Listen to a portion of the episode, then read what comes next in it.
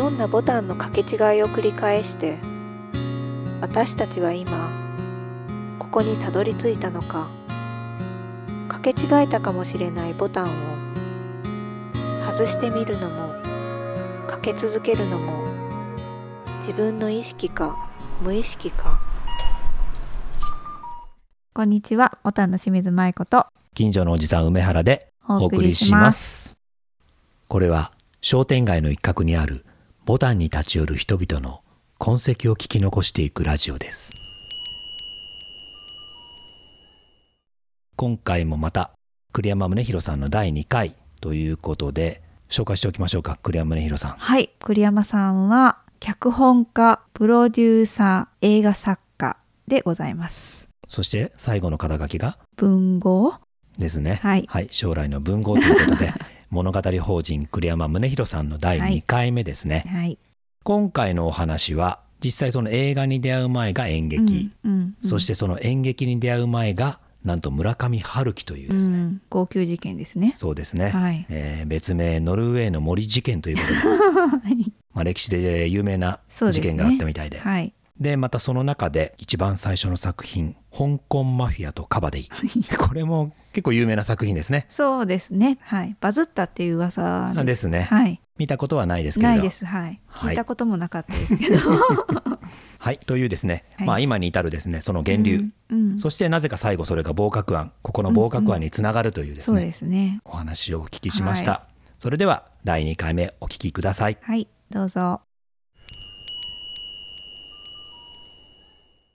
まあ、ということであの、まあ、そういった出会いもあって、はい今回いい出会いですね。4回目の、4回目ですか、はい、野方にお越しいただいて、ね。そうですよね。でそのドキュメンタリーの話じゃないですけれども、はい。本当にあの僕の中ですごく印象に残っているのが映画の作品もさることながら栗山さんともう一人林監督、うん。お二人で、うんこの、まあ、ファイアワークスうん。立ち上げて、うん。まあ、映画を本当に地域に根ざした映画作りってものをやってらっしゃった、やっうんぱりその源流の「笑えれば」というドキュメンタリー映画ですよね。そうですね。あれが本当にそのなんか響いたというかすごく親近感も湧くしそのもがいてきたものを、うん。まあ当たり前ですけどそうさらけ出してきた作品、作品でしょうね。うん。恥ずかしいですよね、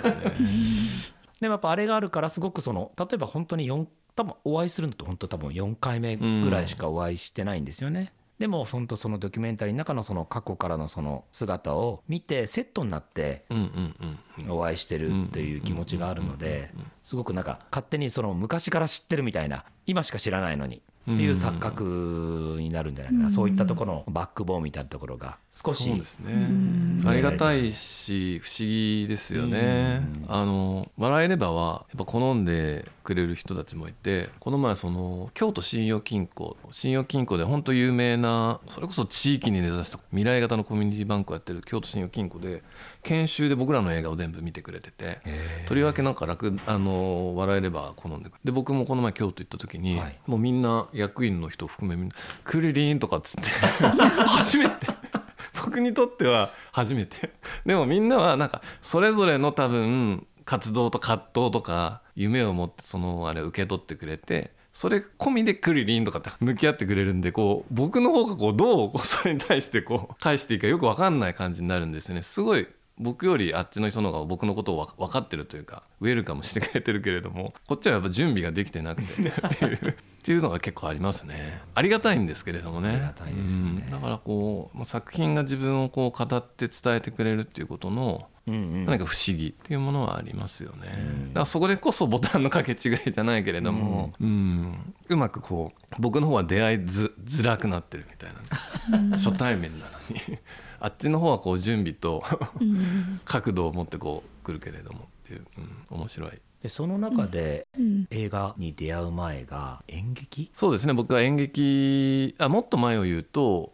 それこそ村上春樹の小説を読んだのがあれ言わなかったですっけ？初めて聞く。聞いたのかな？そもそも僕陸上でオリンピックに出るのが夢だったんですよ。スポーツ選手で初めて聞く気がする、うん。高校時代陸上部の部長をやっていてマラソンでオリンピックにすごい出たかったんですよ。でも体はこう丈夫じゃなくてでも毎日すごい走りまくってで高3の高3始まる直前に足壊したんですよね。走れない全力で走れない足になっちゃってでこう途方挫折ですよね。いわゆる挫折して浪人してた時にふと入った古本屋があるんですね僕の地元十条に昔古本屋が7軒かあってでなんとなく僕全然読書家じゃないのに赤と緑の素敵な本があって、うん、で赤い方を取ってでパッて開いたらバババってこう吸い込まれたんですよ。で本も読まないような僕がもう90分ぐらいで全部読んででもう号泣してるんですよなぜか。で古本屋のおじさんがあの持って帰りなっつってあの赤と緑の本を くれたんですよ。それが「ノルウェーの森」という村上春樹の本でで不思議な体験ですよね。あの本が好きじゃなかった自分がなんかこうストーリーとか物語みたいなその作品に触れてすごく感動しているというか自分の内側にこんなに触れるものがあるんだっていう発見それまでこう、まあ、挫折してた経緯もありながらこう自分の内側に触れるものなんてないと思ってたんですね僕は。それはこう友情関係とか親子の関係とかそういうものでも感じたことがなかった自分の中に触れるものがあるイコールそれは自分の内側にすごい豊かな世界があるっていう発見でもあるんですよ。ああそれってなんかすごいなみたいなね今今みたいにこう整理はできないけどすごいなと思った時にああ僕も書きたいと思ったんですよ。何の根拠もなしに、うん、ああ僕も書きたいし書けると思ったんですよ。で勘違いして大学入って演劇部の人がなんかこう募集のチラシ 配ってたんで「じゃあちょっと行きます」って言って大学1年から書き始めた。うん。何の素養もないのに。大学1年で入ってなんかやってきたの高校演劇とか。なんか本が好きなのとかで全く何にも分かんない。けど僕書くからって言って 大学1年の秋のその要はその学園祭、うん、学園祭の脚本僕書かせてくださいっつって123年生もそう結構ちゃんとした先輩がいるのになんかお前変わってんなっつって じゃあややってみろよって言われて書いたんですよ。そしたら学校内ではちょっとバズったみたいな、えー、ちょっと3日間でこう行列ができてるみたいっていう話というか戯曲を書いたんです。あの香港マフィアとカバディ。カバディ？カバディカバディカバディカバディ。なんかスポーツ？インドの国技のカバディ、はいはい、あの見るも滑稽な滑稽って言ってはいけないカバディ、うん。うんうん、香港マフィアの話と三流大学のカバディ部の話がこう交差していくっていうすごいいい話を。でずっと中島みゆきの曲が流れてるっていう。のがなんか、うん、全く想像がちょっと流行って、うん、ではこれ天職かでまた勘違いをして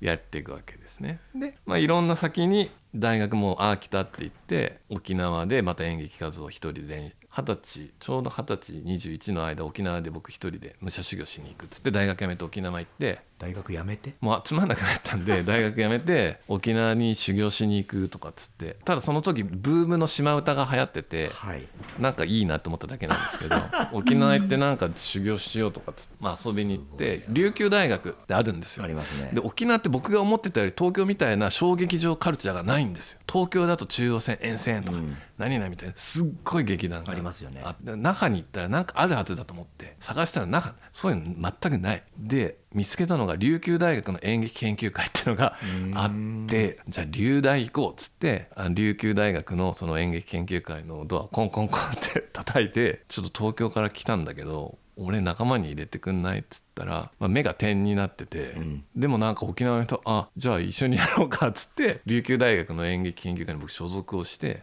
琉球大学には所属をしないけれども。してないですよ。だからお金を持たずに家賃2万円のアパートを突然転がり込んだ居酒屋の女将に紹介してもらった部屋契約したその翌週ぐらいですか。でカクカクしかじかこういう話をしてた「と君変な人だね」って言われて「でもちょっと演劇やりたいんです」っつったら「じゃあ一緒にやろうよ」っつって琉球大学のその公演にも僕出演してるんです。役者として。えっと、何回も聞きますが琉球大学の学生ではなく。ではないですね。でもその時の友達は今でも今沖縄に。うん、でもねその日かその次の日の夜になんかね友達みんな呼んで宴会とかしてくれるんですよ。歓迎の。歓迎の。これは沖縄あっ高いなみたいな。まあ暖かいですけどね南の国なんで、なんかね人を迎え入れてなんか勝手に騒ぐカルチャーがちょっと衝撃だったかな。で沖縄の連中と演劇を修行させてもらってでなんか用事よくなっちゃったんですよね。で琉球大学も講演やってたけれどみんなまあ学生じゃないですか。で僕学生じゃないから、なんかでも本当の仲間になりきれないなとか。で1年過ぎる手前ぐらいでもともとその大学で作家演出家つながりの仲間がすごいスコールが鳴ってる日午後に電話してきて、まあ、僕宗弘って言うんですけど「お前宗弘いつまでそっちにいんだよ」とかって言われてはっと思ってあそうだ帰んなきゃいけないんだと思って帰ってくるんですよ。修行からね修行から帰ってきてでその僕を呼んでくれた友達とちっちゃな劇団を始める前後で会社のパートナーとなった林っていう監督とも出会ってで演劇活動をしながら彼の自主映画チームのお手伝いをしていったっていうので駆け出していく。でもそのどっちでも脚本を書いててで演劇の方は2回までしか公演しなかったんですよ。でも映画の方はすごい楽しいっていうかやっぱ新しい世界。で映画にはまっていきラクダ銀座の元となるそのアイデアがひらめいちゃったんですよね。うんでずるずるずるずると渦が大きくなっちゃって気づいたらここにいるみたいな あのうまく説明できないんですけどなんかそんなちょっと長くなりましたが経緯とするとそんな感じ。ってことは村上春樹が？原きっかけですよ。栗山さんの人生を変えたあのプロの作家で誰が僕を書いたかって言ったら村上春樹、まあ、いろんな細かいことはもうその前にもあるけれどもやっぱノルウェーの森の立ち読み事件は僕の人生を大きく変えた。なんかすごいこう文学少年風に見られるんですけれども全くそんなことはなくてただただ立ち読みをしてしまった。でなぜか僕はできると思ったんですよね。やりたいと思ったんですよね。だけ。不思議でしょうがないですよね。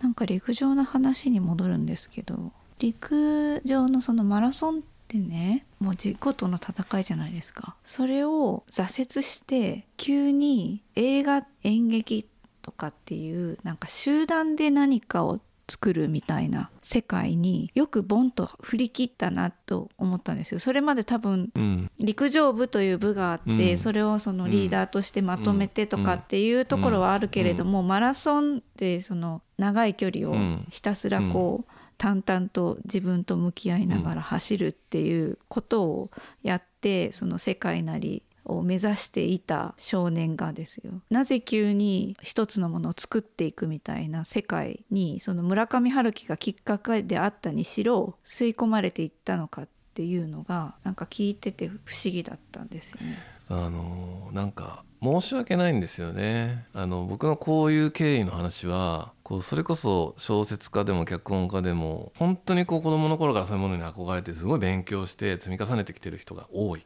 で僕全くそういうのなくて要は何の積み重ねも自分にないのを感じてる負い目があるんですよ。でどっちかっていうとなんか導かれちゃってる感じとタイミングとか縁とかで来てる。揺るぎないなんか自分はできるみたいな変な感覚がある。で強く引っ張ってくれる人がその時に何かいる。その演劇部の話も新入生歓迎講演会実は見に行ったんですよ。そうしたらなんかあのすごいこう暗くて面白くない舞台だったんですよ、新入生歓迎公演で、僕はなんかこう空気読まないやつだったんでいかにつまんないかを表裏のアンケートにバーって書いちゃったんですよ、そしたらその日の夜に部長から電話かかってきてやばいなと思ったけれども君そこまで文句言うんだったらもう君が言ってるようにぜひもう仲間に入っていいから君がやるみたいになったんですよね、沖縄に行った時も帰ってこいって言ってくれる、ね、仲間がいたりとかあとその映画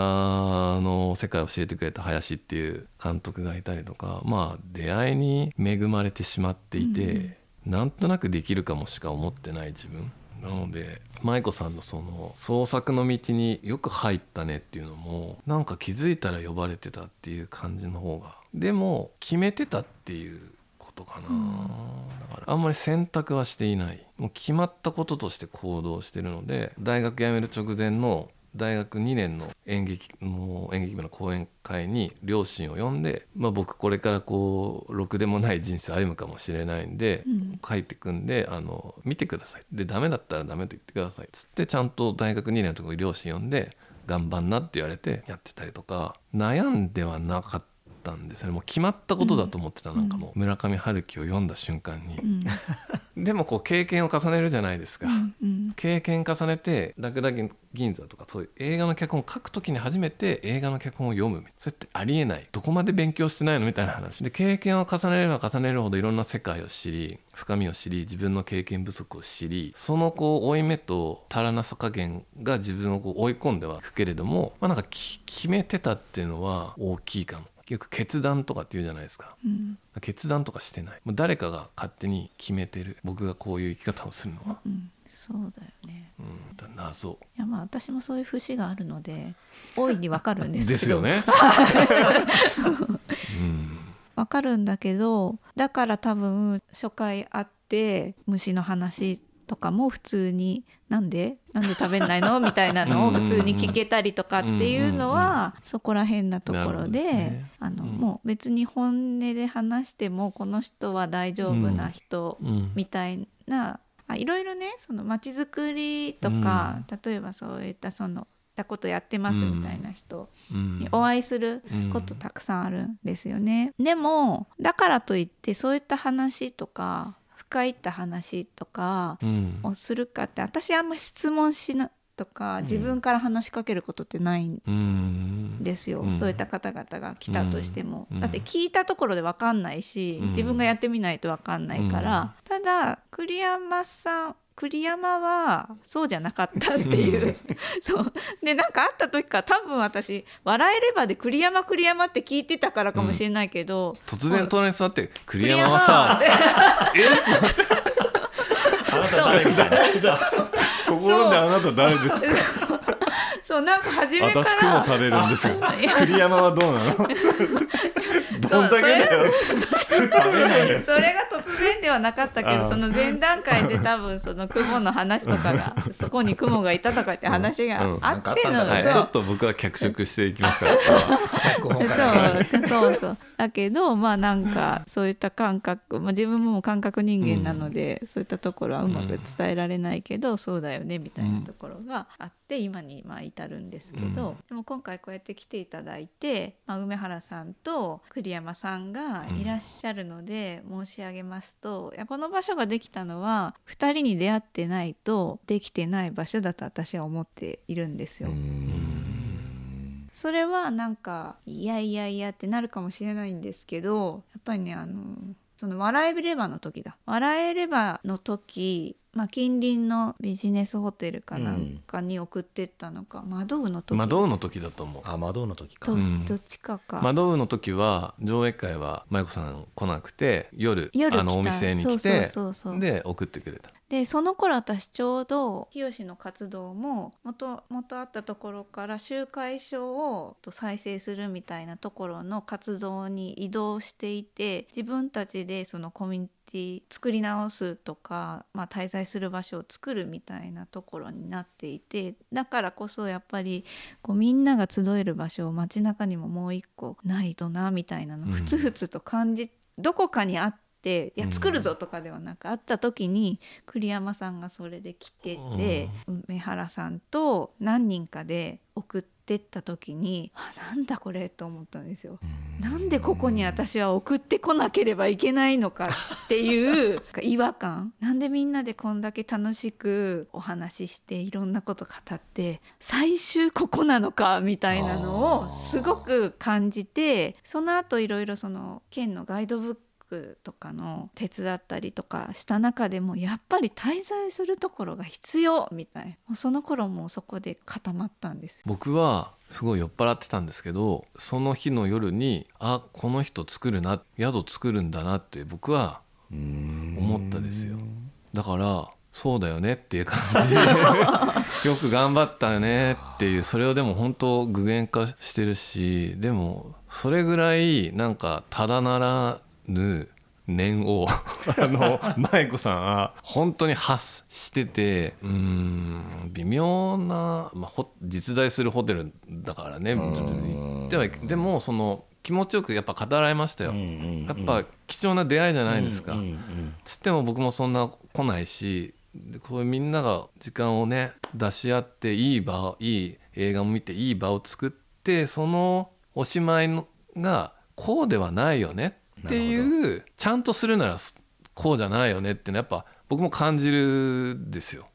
でもそれってあの理想や好みの話だからあまり出さないけれども僕がそうやって出さないで我慢することを舞子さんは多分ちゃんとやるんだろうなっていうのをなんかね気が済まないんだろうなっていうのをすごい感じた。なんかそこはあっても嫌だって思ったもうすごく嫌だって思う、うん。そのせっかくその梅原さんがいい時間を作ってくれて、場を作ってくれて、そこに人が来てくれて嫌だこんな終わり方みたいなのがその時あって私は多分、まあ、今こういった空間みたいなの作ってるけれど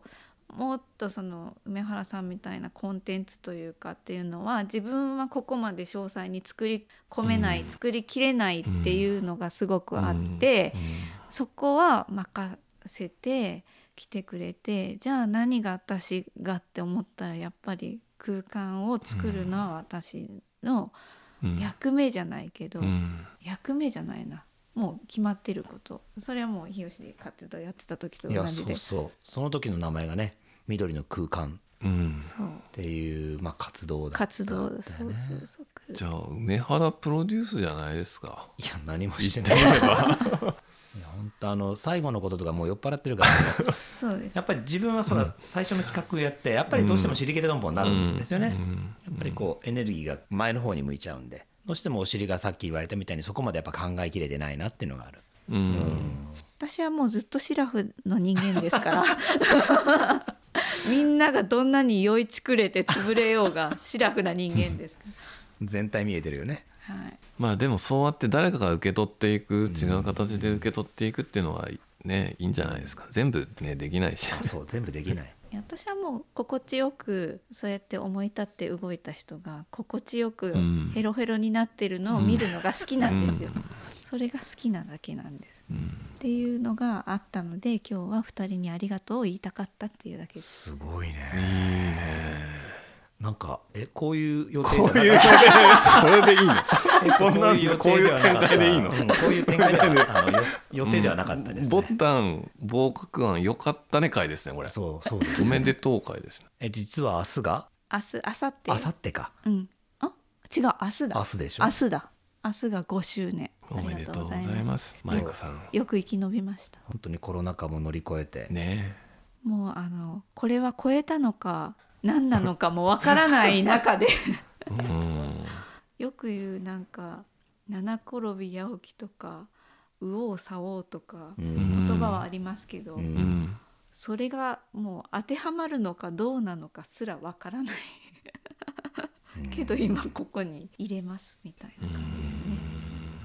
いやーいい仕事してますよ。嬉しいですよ。これを仕事と言うんだと思う。こういうのを仕事って言うんだと思そうなんだ。う、うん、そうだね。次回に続きます